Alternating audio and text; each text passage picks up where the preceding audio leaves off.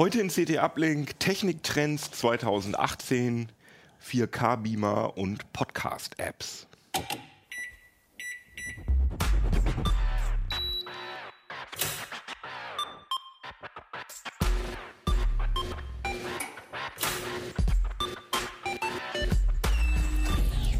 CT Uplink. Jo, herzlich willkommen hier bei CT Uplink. Wir sprechen noch ein letztes Mal über die 4 2018. Und danach nie wieder. Ja, ich meine, das ist ja immer die zweite Ausgabe. Ja, Wir haben ja. immer zwei Ausgaben und die erste Für uns ist ist das natürlich dann immer immer ganz die, weit weg, das stimmt. Genau, das ist schon ewig her. Wir können uns gar nicht mehr an die Artikel richtig erinnern. nee, aber das ist die Ausgabe mit dem Androidenwesen. Das ist ja auch dieses Cover. Hast, äh, ist das, äh, das ist ja, ist das, kommt das aus irgendeinem Film oder so? Weil das ist ja so ein ganz klassisches Motiv. Einfach- dem, ja, Ein, einfach nur ein Januskopf, der eben nicht wie der Janus, klassische Januskopf zwei Menschenköpfe hat, sondern einen Androidenkopf und einen Menschenkopf. und über solche Androiden hast du was gemacht. Aber erstmal ganz kurz, wer ist alles, wer alles bei mir ist? Du bist Jürgen Kuri, ich bin eigentlich aus dem Newsroom von Heise Online, aber auch noch bei der CT und habe mich mal mehr für die Firma angeguckt, was denn in den nächsten Jahren uns so erwartet. sehr schön. Ulrike Kuhlmann aus der Hardware. Du hast die 4K-Beamer gemacht und Ja, lang aus Software und Internet. Und ich freue mich natürlich, dass ich, ich glaube, wir hatten das noch nie, dass wir einmal ein ausgeglichenes Mann-Frau-Verhältnis hier in der Sendung haben. Zeit ne? wird's, ne? Wie bitte? Zeit wird's, ne? Ja, Zeit wird's, finde ich super. Und ich hoffe auch mal, dass wir irgendwann mal eine Sendung haben, wo nur Frauen drin sind. Aber ob ich das noch erleben darf, Ob du das dann moderieren darfst, Gino. Scheiße, stimmt. Ich nicht arbeitslos. Naja, nee, finde ich aber super. Finde ich trotzdem gut. Kann ich ruhig arbeitslos sein. Aber Trends. Zu, ach so, genau, was mir gerade einfällt. Wir haben ja letztes Mal, wir fragen euch ja immer mal Sachen und äh, nicht, dass ihr denkt, das verschwindet so im Nirvana, was ihr uns erzählt. Ich fand super interessant. Wir haben letztes Mal über Staubsaugerroboter geredet und ähm, da habe ich euch gefragt, ob ihr diese Teile benutzt schon, Staubsaugerroboter. Ich habe nämlich irgendwie das Gefühl, dass jeder Nerd so ein Ding hat, außer ich. Deswegen hat auch jemand gesagt, dass ich eigentlich ein total rückständiger Loser bin und gar kein richtiger Nerd. Aber ich glaube, das war nicht so richtig ernst gemeint. Also ich habe tatsächlich keinen Staubsaugerroboter, weil, und das sehen nämlich auch ganz viele von euch so, ähm, weil die Teile einfach noch nicht so gut funktionieren, noch nicht Treppen steigen können und noch nicht in, ja, bei uns, bei mir liegen öfter auch mal Sachen rum, da kommen die auch nicht so gut mit klar und dotzen dann überall, überall gegen. Also es funktioniert eigentlich nur in relativ, ich sag mal, sterilen Wohnungen. Und das haben auch viele von euch gesagt. Und was ich interessant fand, war aber trotzdem, dass das genau ausgeglichen war. Also genau die Hälfte von euch hat so ein Teil und ist total begeistert. Also zum Teil haben die Leute vier Stück, hat hier einer geschrieben. Der, oder ein großes Haus, auf jedem, jeder Etage ein. Nee, pf, ja, so ungefähr in einem Büro Mhm. und einen in der Werkstatt und so weiter. Also viele Leute sind richtig Fans.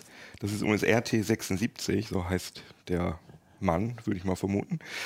Äh, Das ist auch der gleiche, der das mit dem rückständigen Loser gesagt hat, der mit den vier Staubsaugern. Na gut. Na gut. Ähm, und äh, ganz viele Leute haben gesagt, also die Hälfte hat gesagt, nein, ich habe keinen. Und es musste natürlich der Scherz kommen, mein Staubsaugerroboter heißt Sandra oder Steffi. Ja, gut. Ihr seht, wie Ich wir sag alle lachen. Vielleicht heißt der wirklich so. Nee, ich glaube, das ist so ein Ja, richtiger ja. 50er-Jahre-Joke. Gut, also das ist auf jeden Fall interessant und ganz viele von euch haben gesagt, wir sollen das öfter machen mit den Staubsaugerrobotern. Und ich glaube, da ist auch schon was in der Mache bei uns. Ne? Also da werden wir jetzt in Zukunft häufiger darüber berichten, weil wir da Sachverständige sind, wir Staubsaugervertreter. Habt ihr einen? Nee. Wir alle nicht, ne? Wir alle nicht. Ja, wir sind sind wir alle, alle- rückständige. wir sind alle keine richtigen Nerds. Aber wir Staubsaugerroboter mit solchen altmodischen Dingen beschäftigst du dich ja gar nicht. weil du bist ja schon viel 90er Jahre. Weil Jürgen hat nämlich einen richtigen futuristischen Trend sich angeguckt. Und äh, da hat er eine richtig schöne Strecke im Heft drüber gemacht.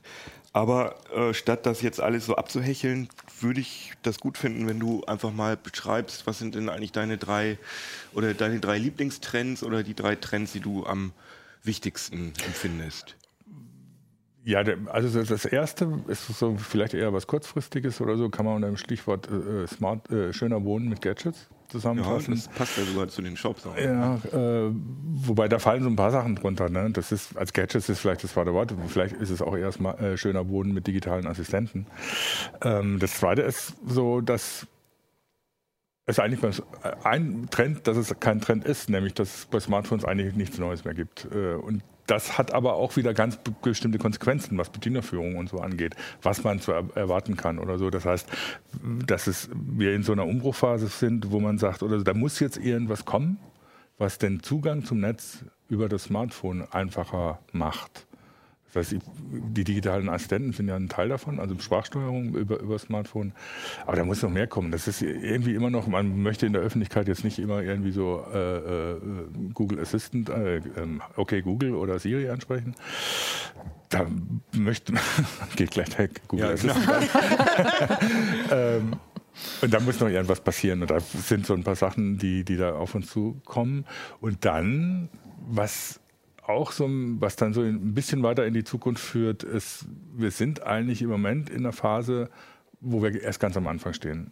Also in einer, in einer sagen wir, Industri digitalen Revolution, so wie die industrielle Revolution im, im 19. Jahrhundert, von der wir noch gar nicht wissen, was da alles auf uns zukommt, welche Konsequenzen das hat. Äh, KIs ist da ein großes Schlagwort natürlich. Die, ich meine, da, was wir im Moment haben, sind keine KIs, sondern irgendwie äh, statistische Intelligenz. Ähm, da wird sich einiges noch ergeben, von dem wir gar nicht, wahrscheinlich gar nicht verstehen, was die machen. Äh, sondern nur die Ergebnisse sehen und dann mit denen leben müssen. Aber, das, das ja hat schon so, ne? dass irgendwelche, dass irgend, bei Versicherungen oder bei, äh, so, oder bei Banken da schon solche Algorithmen klar. In Anführungsstrichen Ich mein- Amok laufen und dass eigentlich keiner mehr so genau weiß, was Ich die meine, eigentlich das tun. sagt Google von, von seiner Alpha Zero ja selbst, äh, dass sie nicht wissen, wie sie im Innern funktioniert und dass sie Also die, die, Alpha, die Alpha Go oder die Alpha, Alpha Go Zero eigentlich. Alpha Zero ist die neueste Inkarnation, die kann dann nicht nur Go, sondern auch noch diverse andere Mhm. Sachen. Und die hat das Spielen, also Go-Spielen und Schachspielen und so weiter, nicht dadurch gelernt, dass man ihr die Regeln beigebracht hat und sie Und sich dann selbst lernen, sondern oder? und die, die menschliche äh, äh, Partien angeguckt hat und die hat gegen sich selbst gespielt, Mhm. gegen, beziehungsweise gegen eine zweite Instanz der KI und hat sich so das Spielen beigebracht. Was dazu geführt hat, das haben Sie schon von AlphaGo gesagt, also die Go-Spieler, die dann von ihr geschlagen wurden von der KI, dass sie nicht spielt wie ein Mensch. Nee, genau, Sondern das sie die Sachen, ich habe die Doku, die Ja. ist übrigens sehr empfehlenswert, Ja. auf Netflix, die Doku über das Ding, dass die äh, äh, Spielzüge gemacht hat, die, die völlig absurd schienen, aber, Aber- am Ende dann trotzdem Genau. zum Sieg geführt haben. Es ist, es ist ja auch so ein bisschen so, so, ein, so ein Anthropomorphismus, den man dann auch den Maschinen gegenüber trägt. Es ist ja nicht gesagt, dass eine KI denkt wie ein Mensch. Also eine Intelligenz muss ja nicht wie ein Mensch funktionieren oder wie ein Mensch denken. Die hat ja andere Umgebungsbedingungen, gibt dann unter anderem andere Denkweise, andere Ergebnisse, die für uns vielleicht erstmal völlig unverständlich sind, Ja, aber es dann gibt doch ja zu Ergebnissen schon führen. Warnungen von so Ethikern, die Ja. sagen, wie kriegt man den, der, dieser KI, also die so selbstständig denkt, Moral beigebracht ne? Ja, oder nur- Ethik. Also das Ja, da ist natürlich die Frage, was ist dann Moral Genau. und Ethik noch? Also, das ist die Frage, wer das definiert. genau. Definieren das dann irgendwann die Ma- Maschinen oder bleibt es dabei, dass wir das definieren? Ne? Also das- interessanterweise ist, äh, deswegen habe ich auch wieder angefangen, Science Fiction zu lesen, wo- obwohl ich lange Pause gemacht habe, weil, weil es dann nichts Interessantes mehr gab. Beschäftigen die sich zum Beispiel auch gerade wieder damit, was passiert mit so einer Maschinenintelligenz. Ähm, die neu, letzte Trilogie von Alistair Reynolds hat da einen großen, also ein großer Teil davon beschäftigt sich mit genau diesem Thema auch.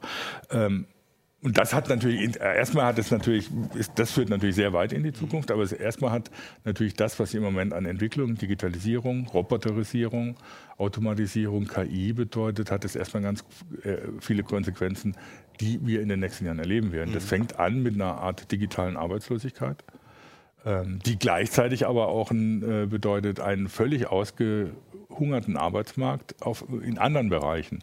Das heißt, das, was wir heute so als Fachkräftemangel sehen, äh, der ja von vielen auch bestritten wird, der wird in Zukunft massiv da sein, weil es neue Qualifikationen gibt, die keiner erfüllt.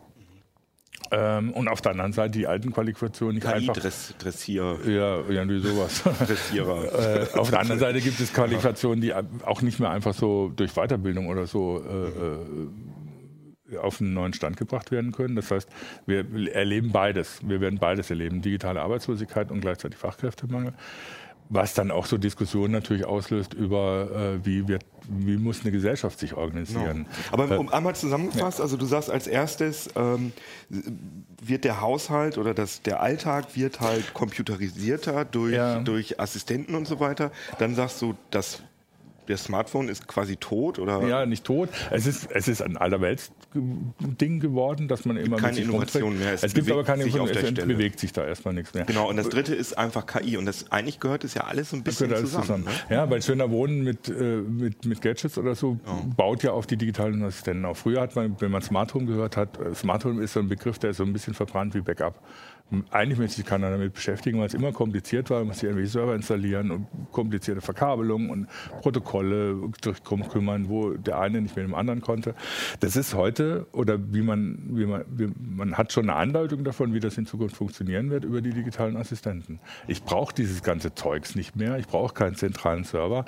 Im Prinzip jedes Ding, was ich in, in der Wohnung habe, hat einen digitalen, also jetzt mal in die, in die Zukunft gesehen, hat so einen digitalen Assistenten. Und der, der halt gerade in der Nähe ist, den spreche ich an und der macht das Genau. dann für mich. Der redet Also das mit heißt, den dass die ganzen Sachen, die man vorher mit dem Smartphone vielleicht zu Hause gemacht hat, sprich Rezepte suchen oder äh, sich einen Film angeguckt oder äh, irgendeinen Podcast gehört, das kann man natürlich jetzt alles machen, indem man einfach sagt, hier bitte zeig mir mal den Ja. und den Film, such mir mal das und das Rezept aus, obwohl das natürlich noch nicht wirklich gut funktioniert, weil es wäre schön, wenn man den Assistenten irgendwie fragen könnte, wie viel, wie viel, äh, wie viel Salz war das jetzt nochmal? Ein Teelöffel oder Ja, ein ja. Esslöffel? Aber solche Fragen Aber kann man das halt kommt, nicht das stellen. kommt, also, ja. das, also die digitalen Assistenten, also das war, haben ja viele gesagt, das ist jetzt hier der Boom von digitalen Assistenten. Ich finde, das ist erst der Anfang. Die können noch nicht die wirklich sind ja primitiv. Also, Die sind eigentlich primitiv, aber ich merke es an mir selber oder so. Bei mir zu Hause liegt das Smartphone irgendwo rum, äh, im, im Wohnzimmer oder im Arbeitszimmer.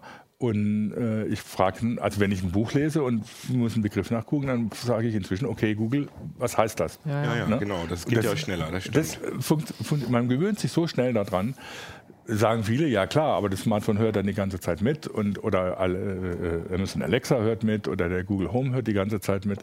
Ja, das ist dann auch eine Konsequenz, worüber man diskutieren muss, äh, was das für Privatsphäre oder Datenschutz bedeutet. Das ist nicht ganz einfach, aber auf der anderen Seite, man merkt oder so, wie man sich an sowas gewöhnt, wie man sich einfach die Wohnung anspricht, sozusagen Ja, genau. in, in Konsequenz. Und auch, man muss dafür eben auch keine komplizierten Sachen mehr installieren. Es ist halt überall so ein Assistent drin. Im Prinzip kann man dann auch in die äh, in, ins Sofa einbauen und der äh, kommuniziert dann mit irgendwelchen anderen Sachen. Ja, das ich ist völlig auch, egal. das Installieren einer App, das ist, also das Pendant dazu sind ja diese Skills von Alexa. Ja. Das ist ja einfach, ähm, ich weiß gar nicht, wie das auf Deutsch ist, aber auf Englisch sagt man einfach Enable Genau. und dann Ja. den Namen dieses Skills Ja, und dann ist das installiert. ne? Ja. Wie bitte? Aktivieren Oder aktivieren, also. das Und fertig ist, ja. Genau, und dann ist das installiert. Ich meine, das ist ja auch, wenn man sich das mal früher vorstellt, wie es war, irgendwie äh, Software auf, im Diskettenzeitalter zu installieren. Also da hat sich ja schon viel getan und das ist ja letztendlich auf Handys auch schon nervig. Ne? Also noch. Also Und also das Interessante ist, als, da ist äh, Apple noch ein bisschen hinten dran mit Siri. Siri kann da noch nicht so viel. Das merkt Mhm. man jetzt an dem, an dem, wie heißt das Ding? Der, der HomePod. Ja, der HomePod, der jetzt auf den Markt kommt, da ist ja auch Siri drin, aber im Vergleich zu dem, was, was Google Home oder, oder Amazon Alexa können, ist das noch weit hinten dran. Und, aber an denen merkt man schon, wo, wo, die, wo die Reise hingeht, was, was die irgendwann alles können werden, sozusagen. Das ist ja letztendlich KI. Also ja, das genau. ist ja im Moment vielleicht noch einfach nur die Abfrage von, Ja, Äh, ähm, von irgendwelchen Sätzen, aber äh, in Zukunft wird das wahrscheinlich wirklich so funktionieren, dass man sagen kann, ey Siri, sag mal, ich fand doch, ich habe doch neulich vor zwei Wochen so einen Film gesehen mit mit der und der Schauspielerin, wo mir der Name nicht einfällt und in, Daraus das Ding kann man ja schon Lage, was machen. Genau. Bei Google Genau. Assistant funktioniert das teilweise schon so, weil er natürlich über das Smartphone und wenn man andere Google-Dienste benutzt, sehr viel über einen weiß. Also Mhm. viele User wundert es, was, was das Smartphone plötzlich alles über einen weiß und dann irgendwie ist man, man äh, irgendwo unterwegs und dann kommt plötzlich Google Assistant hoch und sagt, ja, du hast doch irgendwie da, die und die Interessen, bist du nicht da und dahin oder so oder du musst jetzt losfahren, weil du willst doch da und dahin. Das geht schon relativ weit äh, und das wird sich fortgehen. Das ist natürlich dann, geht es in Richtung KI äh, dass die KIs einem unterstützen. Äh, Die Frage ist, ob die KIs eben nur zur Unterstützung da sind oder eben eigene Dings entwickeln. Aber das hat dann auch wieder mit dem Smartphone zu tun, Eigene weil da, die, die, die Assistenten fingen halt auf dem Smartphone an. Ähm, und kommen jetzt eben in alle Umgebungen rein, in die, äh, in die man sich so bewegt und mit denen man kommunizieren kann. Da zeigt sich dann aber auch wieder das Problem, man möchte nicht in überall sprechen. Weil Ja, so genau. in der U-Bahn oder so, erstens ist es unpraktisch und zweitens, weil die sprechen, springen halt immer, wenn ich jetzt okay Google sage, springt hier gleich wieder der Assistent an. Nee, tut er jetzt nicht, äh, auch gut. ähm, äh, und das Smartphone selber, das, das Ding ist, man möchte das ja auch nicht immer rausziehen. Ne? Das Nee, heißt, nee. dafür ist die Assi- Assistentin ja eigentlich gut. Das heißt, man muss die Assistenten auch für mobil überall einbauen. Also die, die Google Buds, die haben ja schon den Google Assistant eingebaut. Das funktioniert eher schlecht. Ja, die brauchen aber ja auch noch das Smartphone. Ne? Ähm, Genau, ja. Also ja gut, aber das kann man in der Tasche lassen dann. Ja, das also das ist stimmt. nämlich Das ist ja das die, nächste genau. Geschichte, wo ich sage, also das Smartphone ist ausentwickelt, was wir aber brauchen, ist ein neues Interface zum Smartphone. Ich möchte es nicht immer rausziehen. Ich brauche irgendwas, und da sage ich, denke ich, sowas wie die Google Glass haben wir damals unterschätzt, weil sie noch sehr rudimentär das war, wa- was wir eigentlich wollen. Ich meine, Intel hat jetzt, nachdem das Heft rauskam, die, die äh, Wand vorgestellt, äh, eine Brille, die eben, also sieht aus wie eine ganz normale Brille, arbeitet mit einem Laserprojektor und ist schon die Richtung, in die das gehen wird. Ich denke, von Google kommt da auch irgendwann was. Äh, Microsoft arbeitet auch an so Zeugs. Das ist ein anderes Interface zum Beispiel zum Smart Smartphone. Also jetzt nicht nur zum Smartphone, sondern im Prinzip zum gesamten Netz, zur gesamten digitalen Umgebung. Ich kann natürlich mit der Brille auch sprechen, wenn sie einen Assistenten drin hat. Ich kann über die Brille aber auch bedienen. Die projiziert mir Sachen als Augmented Reality in, ins Ja, aber das Sichtfeld tut rein. sie, also da muss ich mal einmal, äh, das ist ja ähm, immer so ein Problem ähm, bei den Brillen, dass man da immer nicht so richtig differenzieren kann, was, ob das eigentlich wirklich richtig, ob das eigentlich einfache Head-Up-Displays oder Datenbrillen äh, oder Datenbrillen oder richtige Augmented, Augmented. Augmented Reality-Brillen sind. Und sowohl die Google Glass als auch die Intel-Brille, die sind ja eigentlich nur ein dummes Display, was sie irgendwo, also es schwebt dann einfach so ein Display davor. Ja, ja, klar. Es ist nichts überlagert. Aber es wirklich, ist ne? nicht, also Aber ist das ja- ist, das ist halt der erste Schritt. Richtig, also denke, aber, aber, aber der, die andere Seite Ja. wird ja auch schon angefasst Klar. mit der Meta 2 und der HoloLens, Ja, genau. dass man halt wirkliche Augmented Reality Brillen hat, wo hier ein Objekt dargestellt werden kann, was für mich täuschend echt aussieht, was ich anfassen mit der kann. HoloLens kann ich aber noch nicht unterwegs sein. Nee, das Ne? ist das alles kann ich mit der aber- kann ich, kann ich eben unterwegs sein. Das Richtig, das aber genau Und das ist das Ziel. diese beiden ne? Entwicklungen, das Ja, ist ja, ganz interessant. genau. Das ist einmal von diesen klobigen, richtigen Augmented Reality Brillen und von den dummen Brillen, die nähern sich Ja. in Sachen Funktionalität und Formfaktor aneinander an und ich denke, dass man dann irgendwann auch keine Virtual Reality Brillen mehr braucht, weil man kann diese, man kann einfach meine normale Brille kann ich als AR Brille benutzen Mhm. und als VR Brille, indem ich die einfach auf opak schalte und einfach nicht mehr äh, die Umgebung Ja. wahrnehmen kann. Und wenn man dann noch einen Schritt weiter denkt, dann ist man irgendwann beim Transhumanismus, dass man sagt, äh, man macht das als tatsächlich maschinelle Erweiterung des Menschen. Das heißt, wir haben dann im Prinzip zwei Extreme. Das eine, die, die Maschinen werden intelligent und der Mensch wird maschineller. Äh, Und diese beiden Elemente sind natürlich, eine, äh, wenn man sie erstmal so in den Raum stellt, ähm, eine komplette Revolution dessen, wie wir in der digitalen Welt leben. Das ist eine, also ich glaube, wir sind am Anfang einer Umwälzung, die ist genauso extrem und genauso äh, grundlegend wie im 19. Jahrhundert die industrielle Revolution, beziehungsweise wie das die, für die Menschen die Welt verändert hat. Das glaube ich Man auch, kann sich das heute gar nicht mehr vorstellen, was die industrielle Revolution im 19. Jahrhundert, was das für eine grundlegende Umwälzung für die Menschen damals war. Ich meine, das fing damit an, dass die Leute Angst hatten, in die Eisenbahn zu steigen, weil sie dachten, mit dieser rasanten Geschwindigkeit von 30 Kilometer, da sterbe ich doch. Genau, das Herz Ähm, und aufzuschlagen. Zehn Jahre später war das normal. Ähm, also ich erzähle das überall, wo ich, wo ich bin oder so. Wer, wer einen Eindruck davon bekommen will, was das für die Leute bedeutet hat, sollte von Jürgen Osterhammel ähm, die Verwandlung der Welt lesen. Das ist so ein Schmücker über das 19. Jahrhundert, aber es ist nicht ein einfaches Geschichtsbuch, das hier so Daten referiert, sondern es versucht genau diese äh, äh, Revolution rausarbeiten. Das, war, das ist, wenn man das liest oder so, läuft das manchmal kalt den Rücken runter, wie stark eben diese Umwälzung war, was das für die Leute bedeutet hat, warum die Leute äh, äh, davon so, so, so äh, stark betroffen waren. Ich Was auf der anderen Seite nicht heißt, dass man jetzt sagt oder so, ja, das ist eine Technik oder so, weil das so grundlegend ist, dass man mal alles ablehnen. Selbst Marx oder so war kein Maschinenstürmer, der hätte das, Marx würde heute wahrscheinlich Smartphones lieben, äh, aber natürlich die, dann die, über die Konsequenzen diskutieren. Und das, das ist der, der Punkt. Ne? Das heißt, wir stehen am Anfang von etwas und benutzen inzwischen Technik, die dahin führt, von der wir noch gar nicht wissen, wie wir wirklich damit umgehen wollen. Naja, was Also- ja auch ein. Sorry, sorry. Ich bin noch nicht davon überzeugt, dass es tatsächlich diese Technisierung des Menschen gibt. Ich glaube, dass, also Keine Das Ahnung. finde ich, das- find, bin ich auch ein bisschen nicht. skeptisch, aber ehrlich gesagt, wenn man jetzt mal irgendwie äh, 20-Jährige beobachtet oder so, wie die schon mit ihren Smartphones Hm. verschmolzen sind, das ist jetzt irgendwie so ein bisschen so, ein- so eine Ja, aber das, Binsenweisheit. ja, aber ich finde, das ist noch was anderes. Also das, was, was Jürgen ja meint, ist eben letztendlich so ein Cyborg. Ne? Ja. Also ich, ich, äh, wir hatten ja schon mal eine Geschichte da drin mit diesen Implantaten und so, was ja sehr am Anfang Ja, ist. ja. Ja, okay, das gibt es in Amerika schon lange, die chippen ihre Kinder und so. Ähm, aber ich finde, das, was du da so anklingen lässt, das geht noch darüber hinaus. Und da bin ich nicht sicher, ob das wirklich kommt. Naja, also ob sind- man dann nicht irgendwann sagt, nee, das geht eigentlich zu weit, so wie man jetzt eben Das- auch über Ethik ja, ja, diskutiert und so sagt, das Ich meine, nicht das ist, das ist eine Entscheidung, die die Gesellschaft treffen muss. Geht es zu weit? Also ich meine, es fängt an.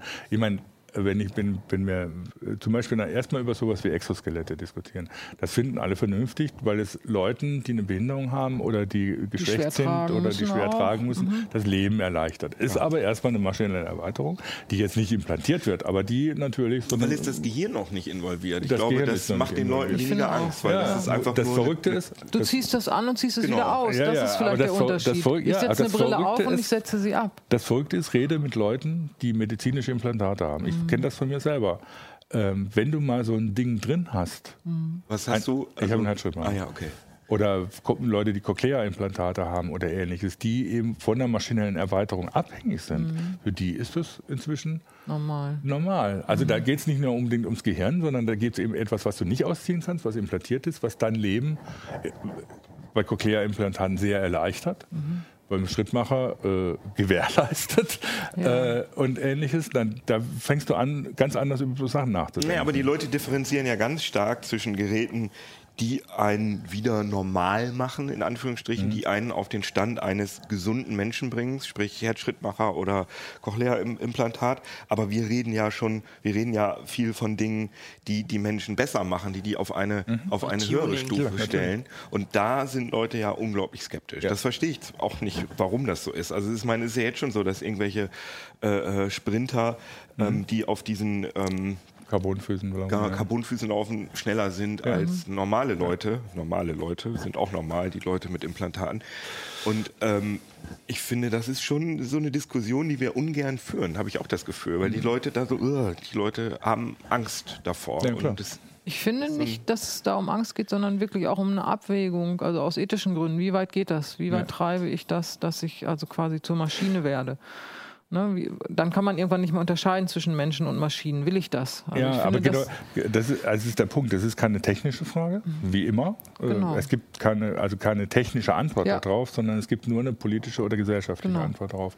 Und das ist uns in vielen Glauben, glaube ich, noch nicht gar, nicht gar nicht klar, wie weit wir da Mhm. denken müssen, um darüber diskutieren zu können. und vor allem, äh, Ulrike, also der Mensch muss sich ja gar nicht, muss ja gar nicht zum, zur Maschine werden, sondern die Maschine wird ja immer mehr zum genau. Menschen. Das heißt, äh, das geht ja aus beiden Richtungen. Und, eben- Deswegen der Janus. Das hatte ich ja auch ein, eingangs schon gesagt, dass ich das finde, da muss man halt viel auch diskutieren darüber. Wenn die KI dann irgendwann so selbstständig lernt, wie bringe ich der dann noch bei, also wenn, und, und ganz anders denkt, ganz Ja. andere Gedanken hat als ein Mensch, wie bringe ich der dann noch bei, was wir wollen, sozusagen? Also, ein, also vielleicht auch noch etwas Beispiel, wie schwierig die Diskussion werden kann, an, anhand etwas, was vielleicht eher so ein, uns im Moment auch schon noch näher ist, zum Beispiel das bedingungslose Grundeinkommen.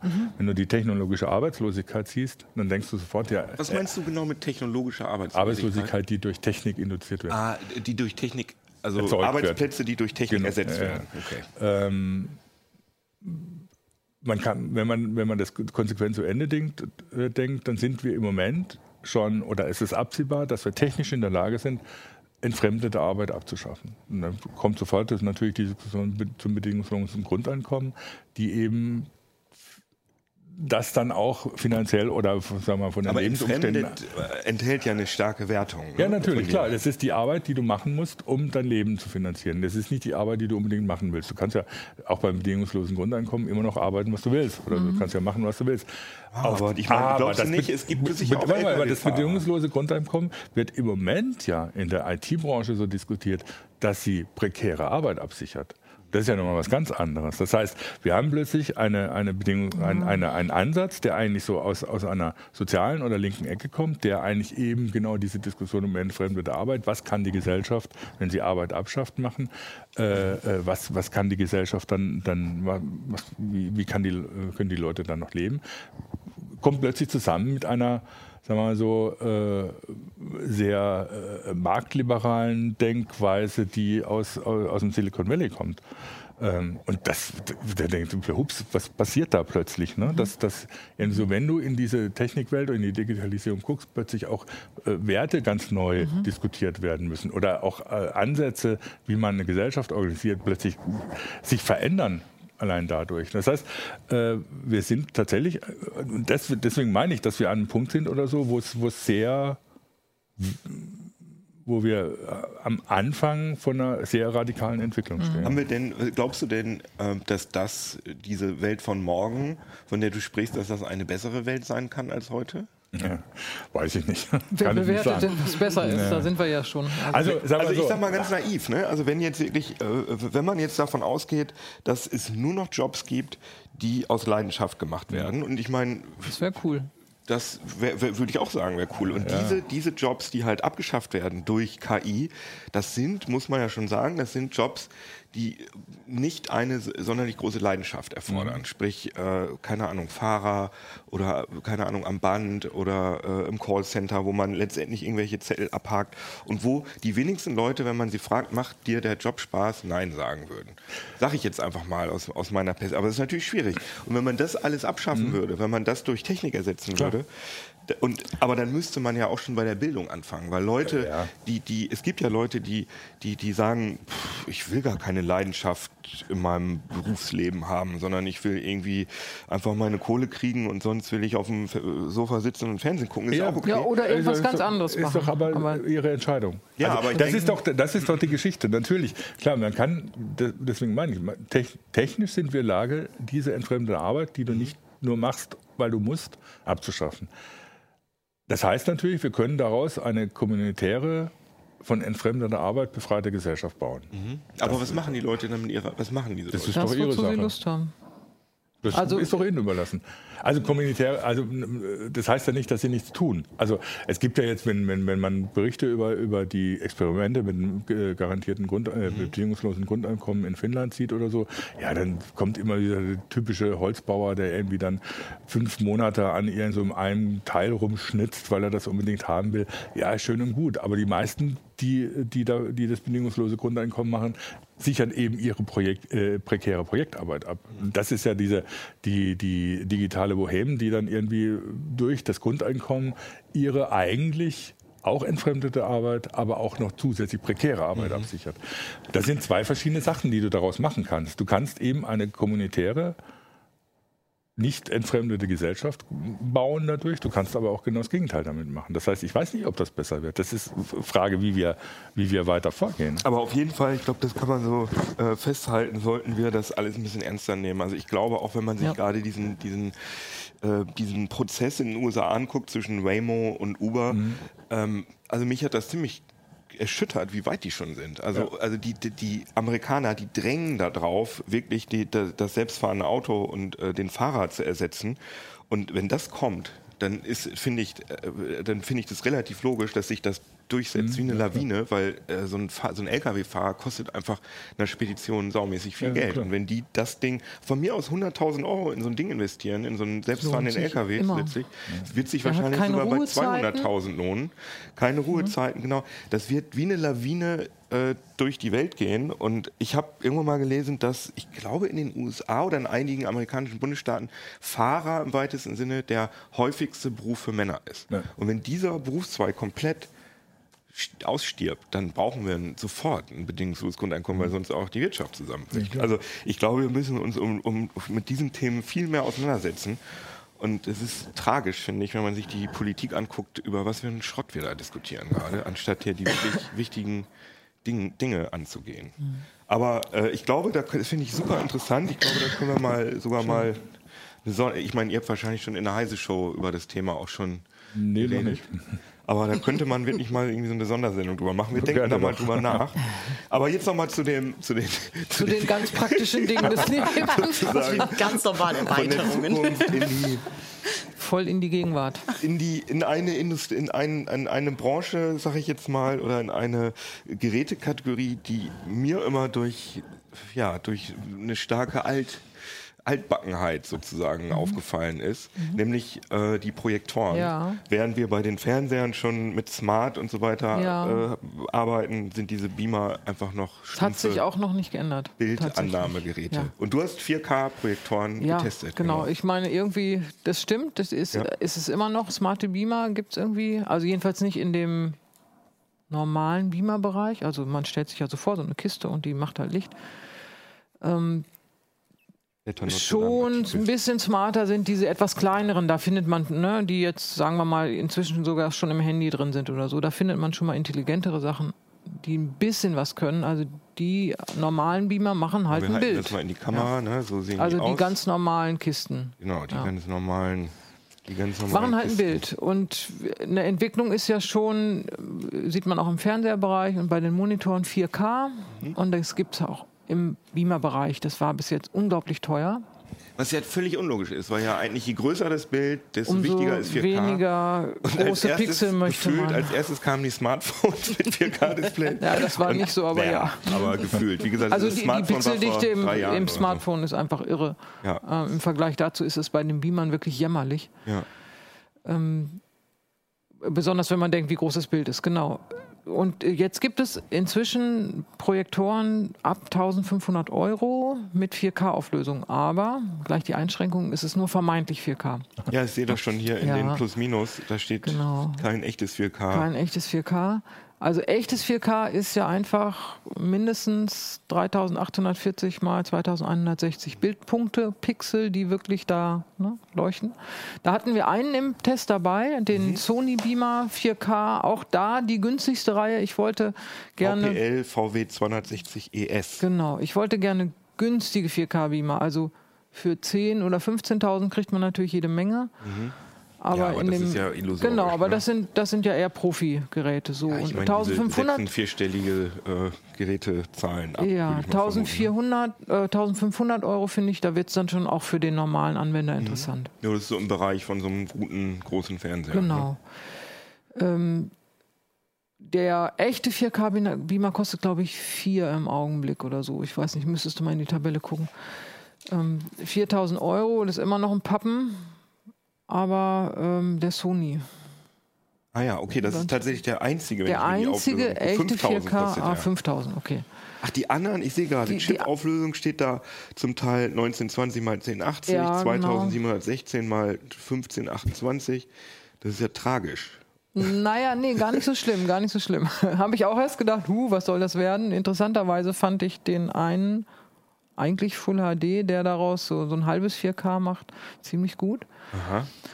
Ähm, das hat aber ein bisschen was mit meiner Präferenz für LCD auch zu tun. Also ähm, das ist der Epson Beamer gewesen. Der hat eigentlich ein Full HD Panel und äh, die, die haben so eine Scheibe zwischen dem Objektiv und dem Panel und verschieben das dann so um ein Viertelpixel.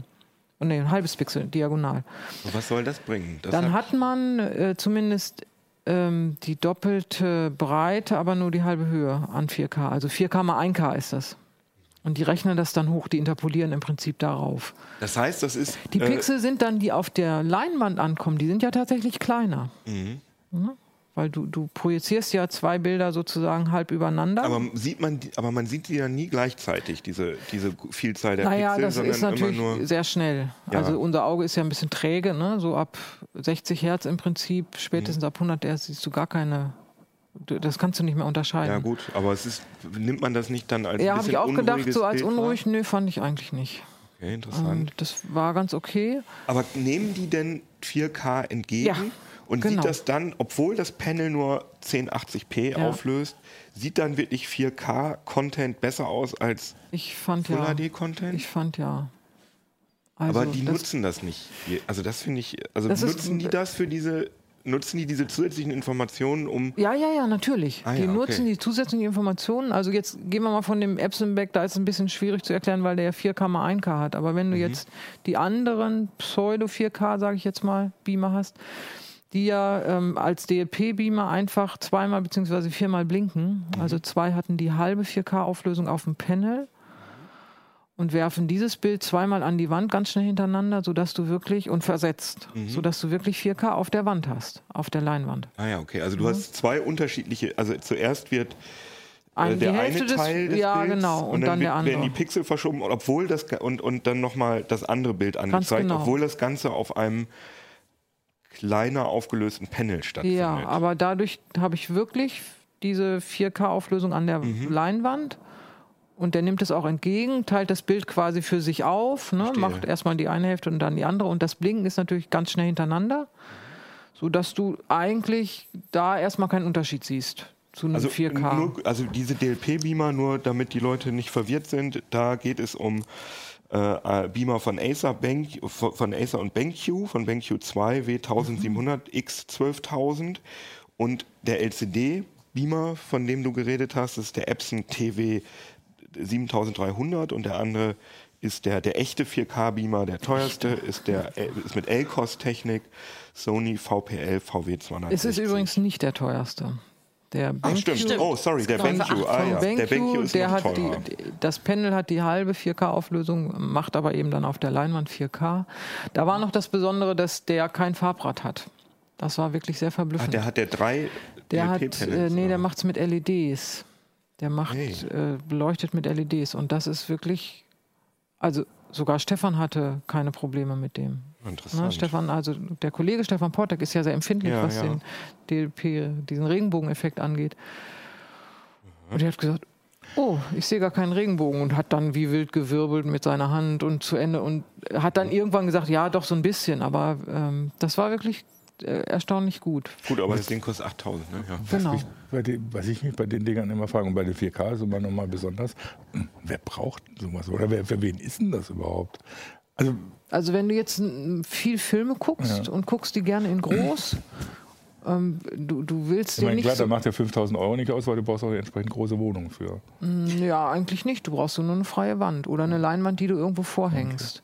Das ist ja Oder nicht so meinst schlimm. du, weil die so teuer sind oder weil man keine Beamer allgemein, also du meinst wegen der Du brauchst Größe? Platz natürlich. Finde ich gar nicht. Du brauchst irgendwo ja zugegeben eine freie Wand oder eben was, wo du die Leinwand davor machst. Also das, finde ich, das geht sogar. Also ich besitze seit zehn Jahren keinen Fernseher und ich habe nur einen Beamer. Ja. Und, Und hast irgendwo eine freie Wand, Ich ne? habe eine freie Wand, das sieht halt, ne, ist richtig toll, sieht es nicht Mhm. aus, aber äh, Da könntest du dir ja auch mal eine Leinwand gönnen oder so. ja, aber dann hängt da eine Leinwand. Das ist Nee, ja, wieso? Die kannst du ja Dann kaufe ich mir einfahren. lieber so ein aufholbares Display. Ja, okay, das. Ja, wenn die dann, ich, das ist halt das, das Ding. Also die Deswegen Beamer sind ja viel platzsparender als ein großer Fernseher. Du könntest dir, ja- also ich finde, die Argumentation ist eher, ein Beamer kann ich ja eigentlich nur im Dunkeln benutzen. Ja, das Und stimmt.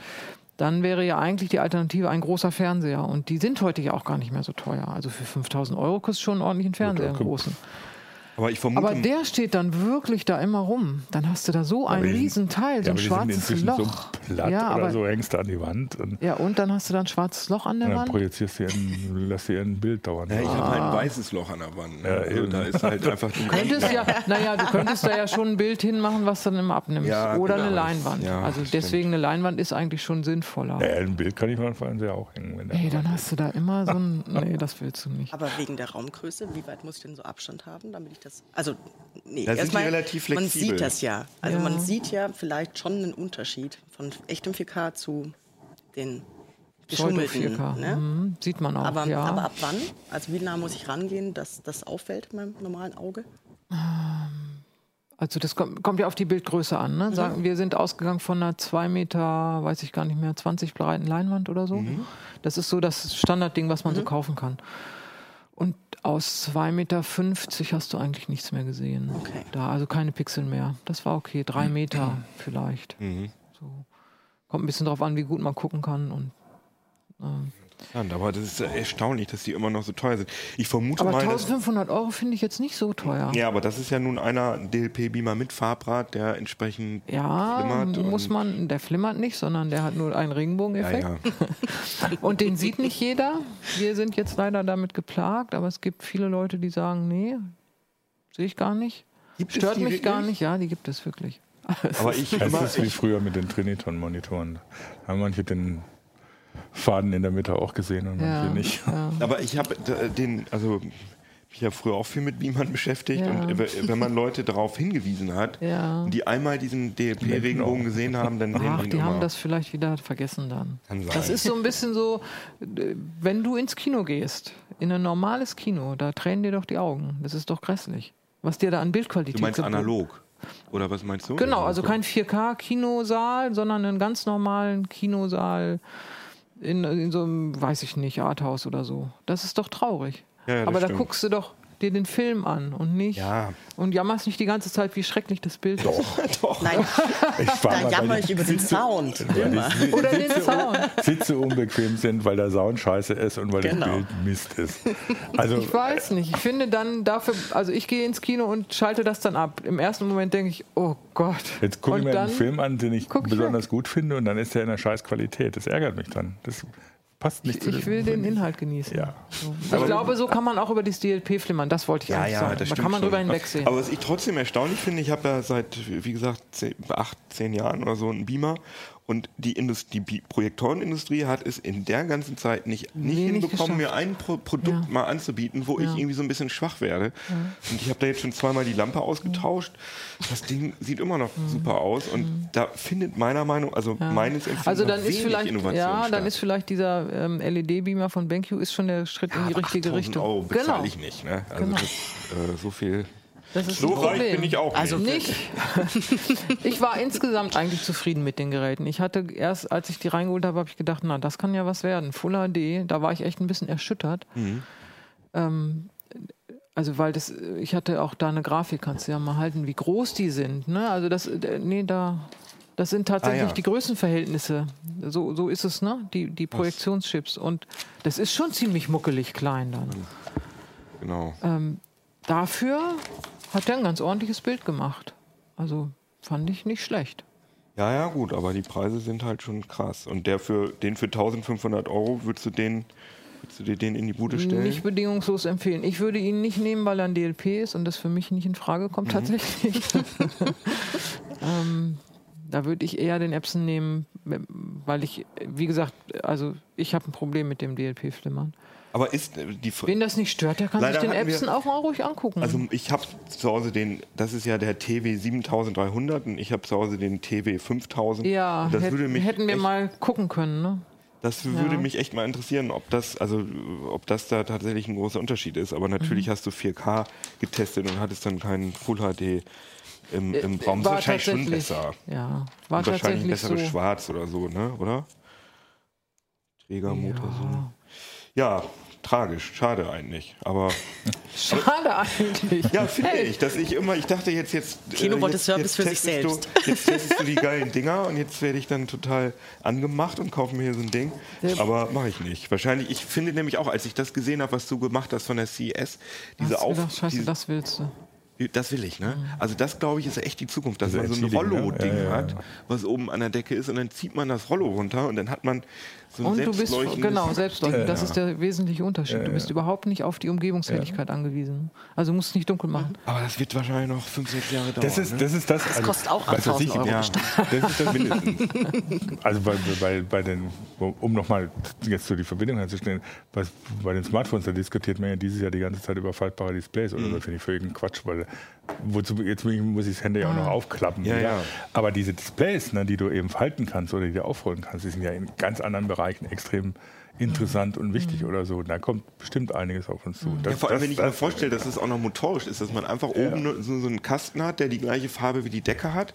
Und dann kann ich mir ein Bild da auch äh, normal an die Wand hängen. Und wenn ich Fernsehen gucken will, drücke ich auf den Knopf und, und dann Kommt fährt das so ein Ding Ding runter. runter. Das war ja mein Vorschlag, dass du dir eine Leinwand gönnst, wenigstens an deiner weißen Wand. Ja, bloß ich weiß auch nicht, ob das so gut machbar ist, dass die dann automatisch über ein Bild drüber fährt, was dann an der Wand hängt. Ja, wahrscheinlich haben ja einen ginge das. bestimmten Abstand. Ja, geht das ginge schon. wahrscheinlich.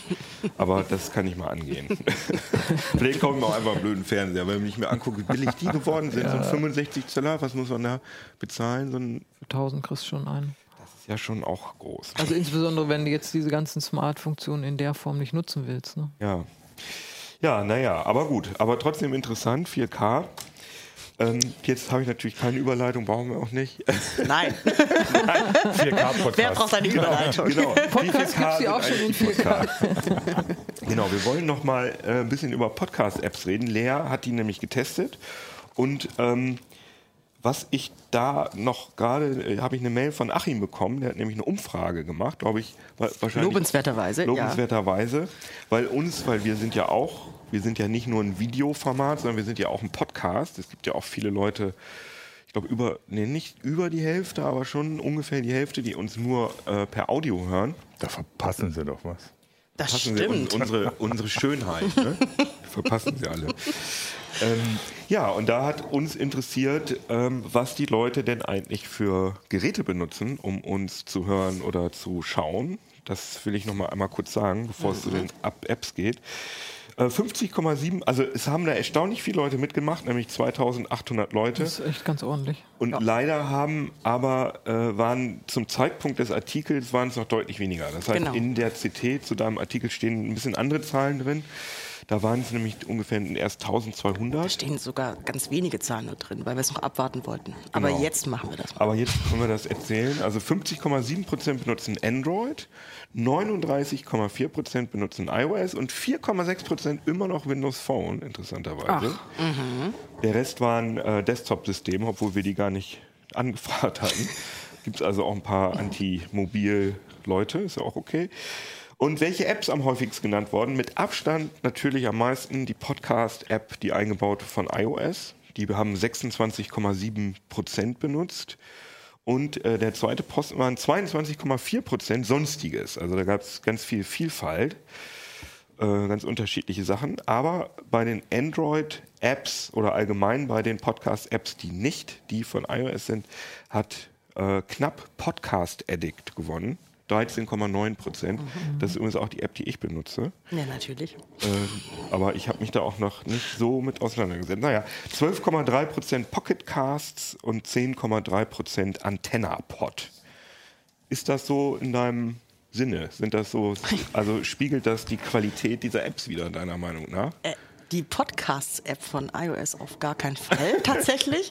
Deshalb haben wir auch diesen Test, glaube ich, gemacht, weil wir gemerkt haben, die ist schlecht. Kann gar nichts, Tatsächlich, ne? die kann kaum was. Man kann Ja. jedenfalls nicht importieren, Das Ding exportieren. ist wahrscheinlich, weil die einfach da ist. Genau, sie ist einfach da. Ja. Und das war auch die, die Begründung.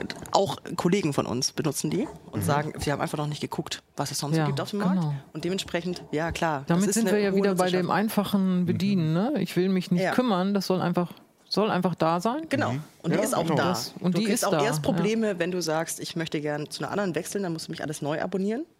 Der Rest von den Podcast-Apps hat nämlich so einen OPML-Export. Und dann kannst Mhm. du eben per einer Datei alle abonnierten Kanäle wenigstens in die aber nächste was App schieben. Das kann genau diese App nicht. Ah ja, okay, alleine. aber was die natürlich schön macht, ist, ähm, dass Podcasts gefunden werden. Also Ja. dass die schön Mhm. Rankings haben und Top Ten ist. Deswegen freuen wir uns auch immer, wenn ihr uns bewertet. Ne?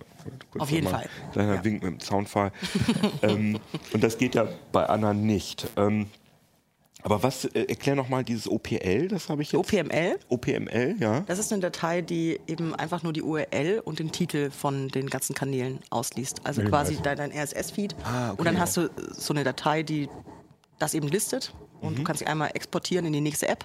Und dann hast du da die Kanäle auch, die du abonniert hast. Allerdings jetzt nicht sowas wie Positionen, wo du gehört hast oder ähm, Episoden, die schon gehört wurden und so weiter. Und das kannst du keinen Export machen aus der iOS-App. Genau. Das ist die einzige, die es nicht kann. Alle anderen können Import und Export. Aber wozu also Podcast brauche ich das? Also wenn ich meine Podcast Wenn du wechselst, Wenn du wechseln oder? willst. Wenn du wechseln willst und sagst, ich möchte, ich habe aber schon 20 Kanäle abonniert und jetzt muss ich die alle einzeln wieder händisch Ah, verstehe. einfügen. Ja, genau, so Genau. habe ich das immer Oder gemacht, wenn weil du ich auf nicht ein so anderes viel System gehst, zum Beispiel, dass du dann Verstehe. auch über, importierst. Ja. Also ich glaube, dass die Podcast Addict App, die hat wahrscheinlich so eine Backup-Funktion. Das heißt, wenn Auch. ich in, in Google Drive wahrscheinlich, wenn ich einfach nur auf ein neues Android-Handy umziehe, dann Ja, ja, du kannst sie freischalten, genau. Ah, die ist ja, nicht so, okay. die ist nicht so selbstverständlich tatsächlich. So. Mhm. Die andere, andere synchronisieren ein bisschen besser, aber ja. Aber was ich auch gehört habe, was viele Leute wollen, äh, die wollen die Podcasts, die benutzen mehrere Geräte, also zu Hause hören sie vielleicht auf ihrem, keine Ahnung, Amazon Echo oder so. Und die wollen dann natürlich, wenn sie auf dem Fahrrad auf ihrem Handy was gehört haben, dann wollen sie an der Stelle weiterhören zu Hause. Ja. Und geht das denn? Also, weil ich, bin, ich benutze immer nur ein Gerät zum Podcast Das geht, glaube ich, bei fünf von den neuen Apps, glaube ich. Das ist ungefähr die Zahl. Also Mhm. die haben einfach das System, du hast ein Login und damit kannst du eben auch synchronisieren. Das heißt, du meldest dich einfach überall an und dann werden auch deine Abhörpositionen gespeichert. Und die ganz tollen Profi-Apps, nämlich, ich glaube, das sind Castbox und Pocket Cast, die gibt es Mhm. beide für Android und iOS und die synchronisieren auch tatsächlich zwischen iOS-Geräten und Android-Geräten. Das ja. ist äh, herausragend. Desktop auch? Eigentlich nicht, ne? Na, gibt es noch kostenpflichtig noch Webplayer manchmal dazu? Aber ansonsten, ja, nee. Also darauf haben wir tatsächlich auch nicht getestet. Und kommen wahrscheinlich auch nicht mit Echo und Google Home und so richtig gut zurecht. ah, manche haben auch Chromecast-Support und so weiter. Manche haben auch einen Apple Watch-Support. Ah, okay, ja, verstehe, genau. verstehe. Und ähm, was müssen die denn noch können, außer diesen, diese, also du hast jetzt gerade äh, diesen Export, diese Mhm. Exportfunktion genannt und diese Synchronisierung haben wir drüber geredet. Was können die noch, die Guten, noch mehr als zum Beispiel die Podcast-App von iOS, um die Leute mal ein bisschen davon wegzulocken. Genau. Ähm, äh, tatsächlich, also erstmal müssten die am besten Playlists können. So dass der Nutzer eben sagt, vorm Einschlafen möchte ich die zehn Sachen hören und auf dem Fahrrad zur Arbeit die fünf. So. Das können nicht alle, zum Beispiel. Ähm, oder Sachen wie Sleep Timer, wie man den einstellen möchte, ob man jetzt 60 Minuten möchte oder eben sagt, bis zum Ende der Folge oder fünf Minuten einfach nur, gibt es ja auch so Menschen, die sagen, in fünf Minuten schlafe ich ein. Ähm, die haben die eingebaut und dann gibt es so ganz tolle Funktionen für Vielhörer, dass zum Beispiel Stille übersprungen wird. Das heißt, du hörst einen Rede-Podcast tatsächlich und sagst, die App soll Und dann reden alle so und reden immer so.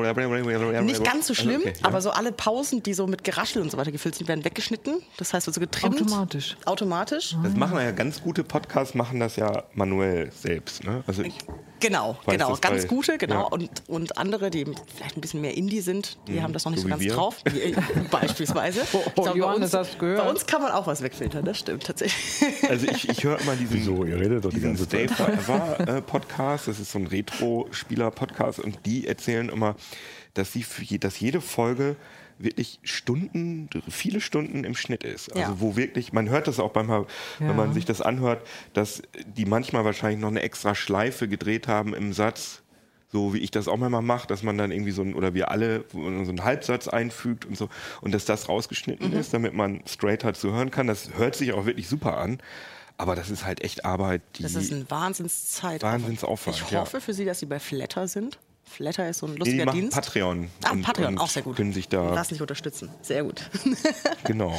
Genau. Ähm, ja, was, was noch super wichtig ist, sind sowas wie Vorschläge, also personalisierte Vorschläge, dass du eben auch mal über den Tellerrand guckst und eben nicht nur den Uplink abonnierst. Also natürlich müssen wir alle den Uplink abonnieren, aber ähm, Die heiße Show. auch die heiße Show. Aber dass man eben dann auch sieht, okay, ich habe Politik, Podcasts und ähm, mein Hobby ist Fußball und das habe ich den Rasenfunk oder so, dann sagt halt die App, also sagt eine gute App, zum Beispiel Castbox macht das extrem gut, ähm, einfach die Vorschläge rauszufinden, die dem User noch Ah ja, gefallen das, könnten. Das ist, das ist gut, ja. Das kann auch nicht jede. Genau. Und ich habe gehört, ich kann mir das selber gar nicht vorstellen, aber dass es Leute gibt, die hören Podcasts auch zum Teil in äh, 1,5-facher Geschwindigkeit, damit Ja. sie schneller durch sind. Oh ja, das geht auch. Ganz genau. Macht ihr das? Nee. Nein, Aber es gibt aber auch Leute, die machen das auf 0,5-facher Geschwindigkeit, Ah. damit sie ganz langsam alle reden hören. Das, das kann ich überhaupt nicht Aber nachvollziehen. ist bei 1,5-facher Geschwindigkeit, ist es nicht dann schon ziemlich hoch? Auch? da wird es schwierig. Also wir haben es mal ausgetestet. Ich glaube, bei 1,2 und 1,3 ist es noch gut hörbar meistens, wenn Leute im normalen Ja. Tempo sprechen. Also Nachrichten und so wird schon schwierig, aber so. Aber ist da eine? Tonhöhenkorrektur drin oder Ja. sind das dann so Ach, ist Mäuse? drin. Ja, Okay, ich, weil genau, ich wollte sagen, schon, wenn man genau, das können die Guten. Sonst, ja, ja, sonst würde man so Also es wird nicht einfach schneller abgespielt, Nee. sondern die Stimmen werden dann auf die normale Ja. Frequenz wieder gepegelt. Ah, okay. runtergepegelt. Genau, oder so. Okay. genau. Also das, das geht schon bei so Talks. Aber 1,2 würde ich nicht, oder 1,3 würde ich nicht übersteigen. Ah ja, okay. Und das können alle? Nein. Also Okay. doch, also es können alle zu einem gewissen Grad, aber es gibt so, es gibt welche, die können bis 0,5 runter und dann welche bis 0,8 und manche können aber auch nur auf der wirklichen Originalgeschwindigkeit und dann eben hoch in verschiedenen Schritten. Es gibt manche so in 10er Schritten, dass du es ganz genau anpassen kannst oder eben auch in 0,25 Schritten und so weiter. Okay. Die Also meisten wenn- können so zwischen 1,0 und 2,0. Also wenn uns jemand mit einer anderen Geschwindigkeit hört als der normalen, das würde mich mal interessieren, dann Wie klingen wir schreibt das doch mal bitte in die Kommentare irgendwo rein. Müssen wir noch mal entweder- ausprobieren. Ja, Ja, und wa vor allem, warum ihr das macht. Also wahrscheinlich sagen die, weil Wir ihr immer so lahm. Oder aber also gerade, mich würde auch echt interessieren, ob uns Leute wirklich langsamer anhören. Das wäre wirklich. das wäre äh, interessant. Das finde ich auch sehr interessant. Und vielleicht zum Einschlafen. Naja, man kann halt zwei Stunden dann Ablink hören. Ist doch genial. Das stimmt, das stimmt. Das stimmt. Aber, aber auch nur noch mal inhaltlich, also geht ja nicht nur um die, um die, die App selber. Also was für Podcasts würdest du außer CT Uplink empfehlen? Äh, Aufwachen finde ich ganz gut. Der, ist, der dokumentiert eben so, naja, die Medienlandschaft und die Politik aktuell. Das ist ganz, das ist äh, ziemlich zugespitzt meistens, macht aber Spaß. Und was ich ganz arg mag, ist die NDR-Info-Redezeit. Das sind so einstündige Interviews, ähm, wo sich einfach mal Zeit genommen wird und dann Leute mal befragt werden. Und sind das reine Podcasts oder läuft das auch im Radio? Bei NDR Info ist es Redezeit? tatsächlich, das sind Sendungen, die im Radio laufen, aber du kannst eben auch als Podcast abonnieren. Also NDR bietet es sowieso an, dass du jedes einzelne Format nochmal als Kanal Ah ja, abonnieren okay. kannst. Okay. Ah. Und hört ihr auch Podcasts? Ihr? Witzigerweise, die Redezeit höre ich im Radio, wenn ich unterwegs bin irgendwie. Ja. Ähm, sonst höre ich eigentlich, naja, natürlich den Uplink und die Heise Show, logisch. Ähm, TED Talks höre ich Ah ja, okay. relativ viel. Kann man ja auch angucken auf YouTube. Ja. ja, aber ich meine, optisch gibt das nicht so viel her Nee, das meistens. stimmt, das stimmt. Du kannst ja auch den Videopodcast angucken. Das, das stimmt, Mehr stimmt. Videopodcasts. Ablink zum Beispiel. Und du? Naja, also zum einen Deutschlandfunk, wenn ich morgens irgendwie nicht genug Zeit habe, um so den, weil die haben morgens immer so eine schöne, schöne Strecke eben, wo sie so den Tag einführen, ne, was ist passiert, ein paar Interviews dazu und so und das gibt es eben auch als Podcast. Und die Lage der Nation natürlich. Die ist, ja, Nicht nur, weil Philipp Banse mit, mit Philipp und- Banse und Ulf Bollmeier Genau. eh zusammenarbeiten. Grüße an Philipp. Und Aber die machen das einfach klasse so. Also wie der Name sagt, Klage der Nation, irgendwie diskutieren darüber, was, was in der Politik und in der Gesellschaft hier gerade so los ist und machen das, analysieren das echt gut und es macht Spaß, denen zuzuhören. Nee, Das ist ja auch sehr erfolgreich, habe ich gehört. Die machen jetzt sogar Live-Shows. Und das ist ja, das finde ich ganz interessant, das Podcast. Ja, das war ja äh, jahrelang einfach nur so ein Nerd-Thema, aber Mhm. es scheint ja ein bisschen mehr jetzt in den, in den, so langsam in den Mainstream reinzukommen, oder hast Ach, du nicht schon das Gefühl? lange. Schon lange, ja?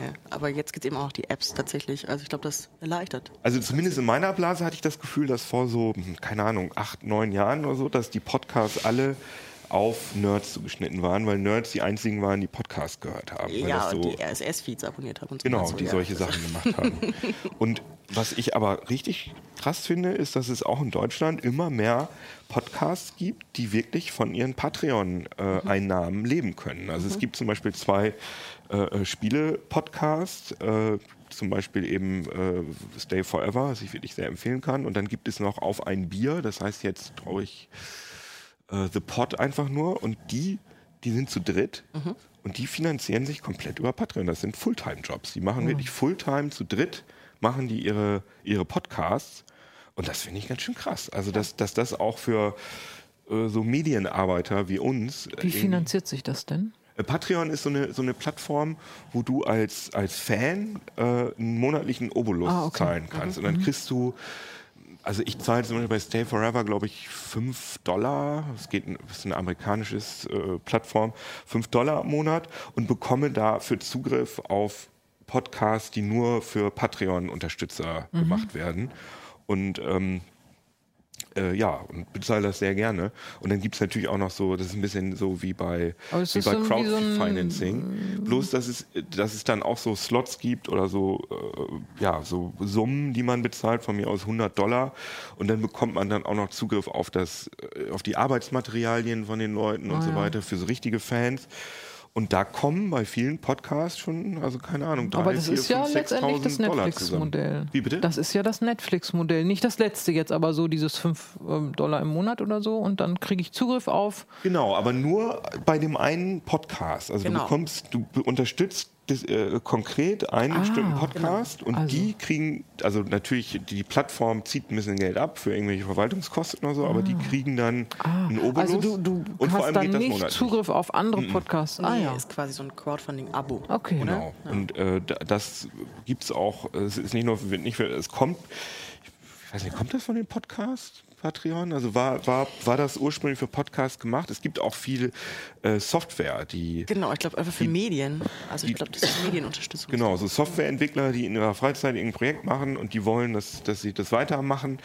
Und dann kannst du halt das mit dem unterstützen. Aber ich habe auch schon gelesen, dass es gibt immer diese tollen Beispiele, die da wirklich von leben können. Und dann gibt es auch etliche Leute, die, keine Ahnung, wo es eben nicht so richtig funktioniert. Also das ist so ein, ja, das ist, also einfach ist es nicht, aber ich finde es trotzdem eine sehr interessante das gab es ja früher nicht, dass Leute wirklich von Podcasts leben, also gut leben konnten. Das war eher so ein Hobby. Ja. Und äh, wir haben natürlich kein Patreon, glaube, weil wir glaube, in, ich glaube, kommerziell in sind. Deutschland war Tim Pritloff der Erste, der das so halbwegs als Genau, aber hat das ja dann selbst finanziert und mit Flutter-Buttons genau. und äh, solchen Geschichten. Ich glaube aber, der lebt, wie war das, der macht so Workshops gegen Geld und hat der nicht auch irgendwie so eine Software oder so? Oder irgendwie, ich weiß es jetzt gerade auch nicht, aber die sind auch sehr empfehlenswert, die, äh, die Podcasts von Tim Pritlove. Ich muss mal ganz kurz, ich habe gar nicht im Kopf, habe ich noch mal irgendwas zum Empfehlen, was ich hier drauf habe? also äh, genau, CRE, äh, Technik, Kultur, Gesellschaft, das ist nämlich Tim Pritlove. Ja. Und der macht dann äh, zum Teil äh, bis zu vier Stunden lang äh, Podcasts über ein bestimmtes Thema. Und zwar so Sachen wie Brot, Kaffee, Bier, Chili. Und du hörst dir das dann vier Stunden lang an und dann bist du aber wirklich richtig, richtig Experte auf dem Gebiet. Also dieser Bier-Podcast von ihm und der Kaffee-Podcast, die fand ich hochgradig interessant. Und die sind auch sehr zeitlos, die sind zum Teil schon drei, vier, fünf Jahre alt, aber funktionieren immer noch gut. Kann ich auch sehr empfehlen. Und ansonsten habe ich auch die Lage der Nation, CT Uplink, ähm, und noch ein paar amerikanische Sachen, genau.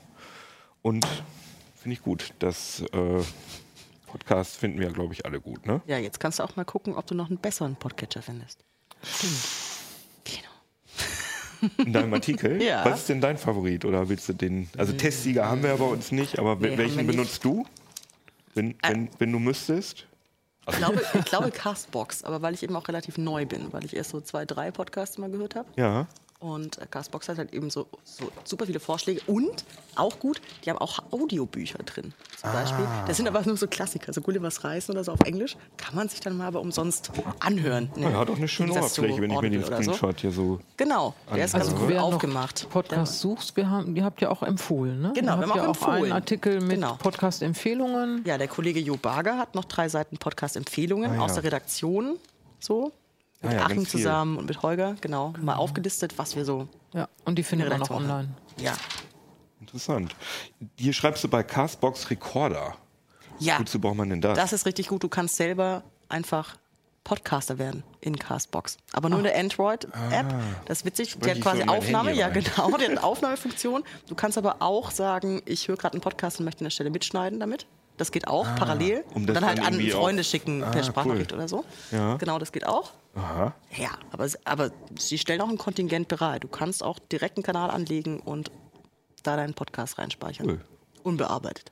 Also Leute, hört bitte weiter CD Uplink, aber ihr dürft auch wirklich noch vielleicht ein oder zwei andere Podcasts hören. Aber dann mehr auch vielleicht nicht. Sonst schafft man das nicht. Sonst Die schafft man heiße das Show halt nicht. auch noch. Ne? Dann noch eins. Und mir ist gerade eingefallen, weil, wir, weil du gerade Deutschlandfunk und Philipp Banse gesagt hast, also heute, wir zeichnen ja ein bisschen vorher auf, also heu, am Samstag kommt dieser Podcast oder diese, dieses Video hier raus von uns morgens und um 13 Uhr äh, könnt ihr mich übrigens in Deutschlandfunk Kultur hören, wo ich über ja, über VR-Pornografie, mein Lieblingsthema spreche.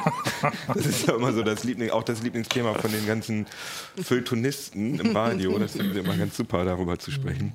Ich würde viel lieber über Normal-VR oder AR reden, aber ich muss immer über Pornografie. So was Dummes. Da ist Philipp Banse auch dabei. Also ihr könnt auch mal oldschool einfach Radio Ich einschalten. glaube, das Ja. wird sich auch ändern. Ja, Die, irgendwann ist das Thema durch. Ja, ja, ich glaube auch, aber naja, ich will mich nicht beklagen. Das wird bestimmt eine spannende Sendung und die haben bestimmt auch Ihr noch kriegt bestimmt noch einen anderen Dreh hin, oder? Ja, ja, wir kriegen noch einen anderen Dreh hin. Glaube ich schon. Also, schön, dass ihr zugehört habt. Als erstes Mal mit eurer äh, favorisierten Podcast-App, aber auch vielen Dank fürs Zugucken.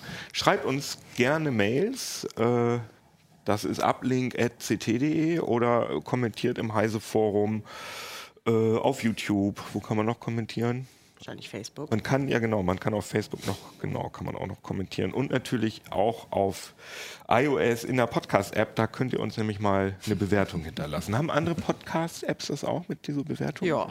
Also überall, wo ihr uns bewerten könnt, überall bitte uns bewerten, dann freuen wir uns sehr. Kommt auf die Bewertung. an. Ja, Ja, eben. eben. nee, ihr dürft, also wir machen keine Bewertungsempfehlungen. Nein? Ähm, ja, schönen Dank fürs Zuhören und Zugucken und schönes Wochenende und danke euch, dass ihr da wart. CT Uplink. Tschüss. Ciao, ciao.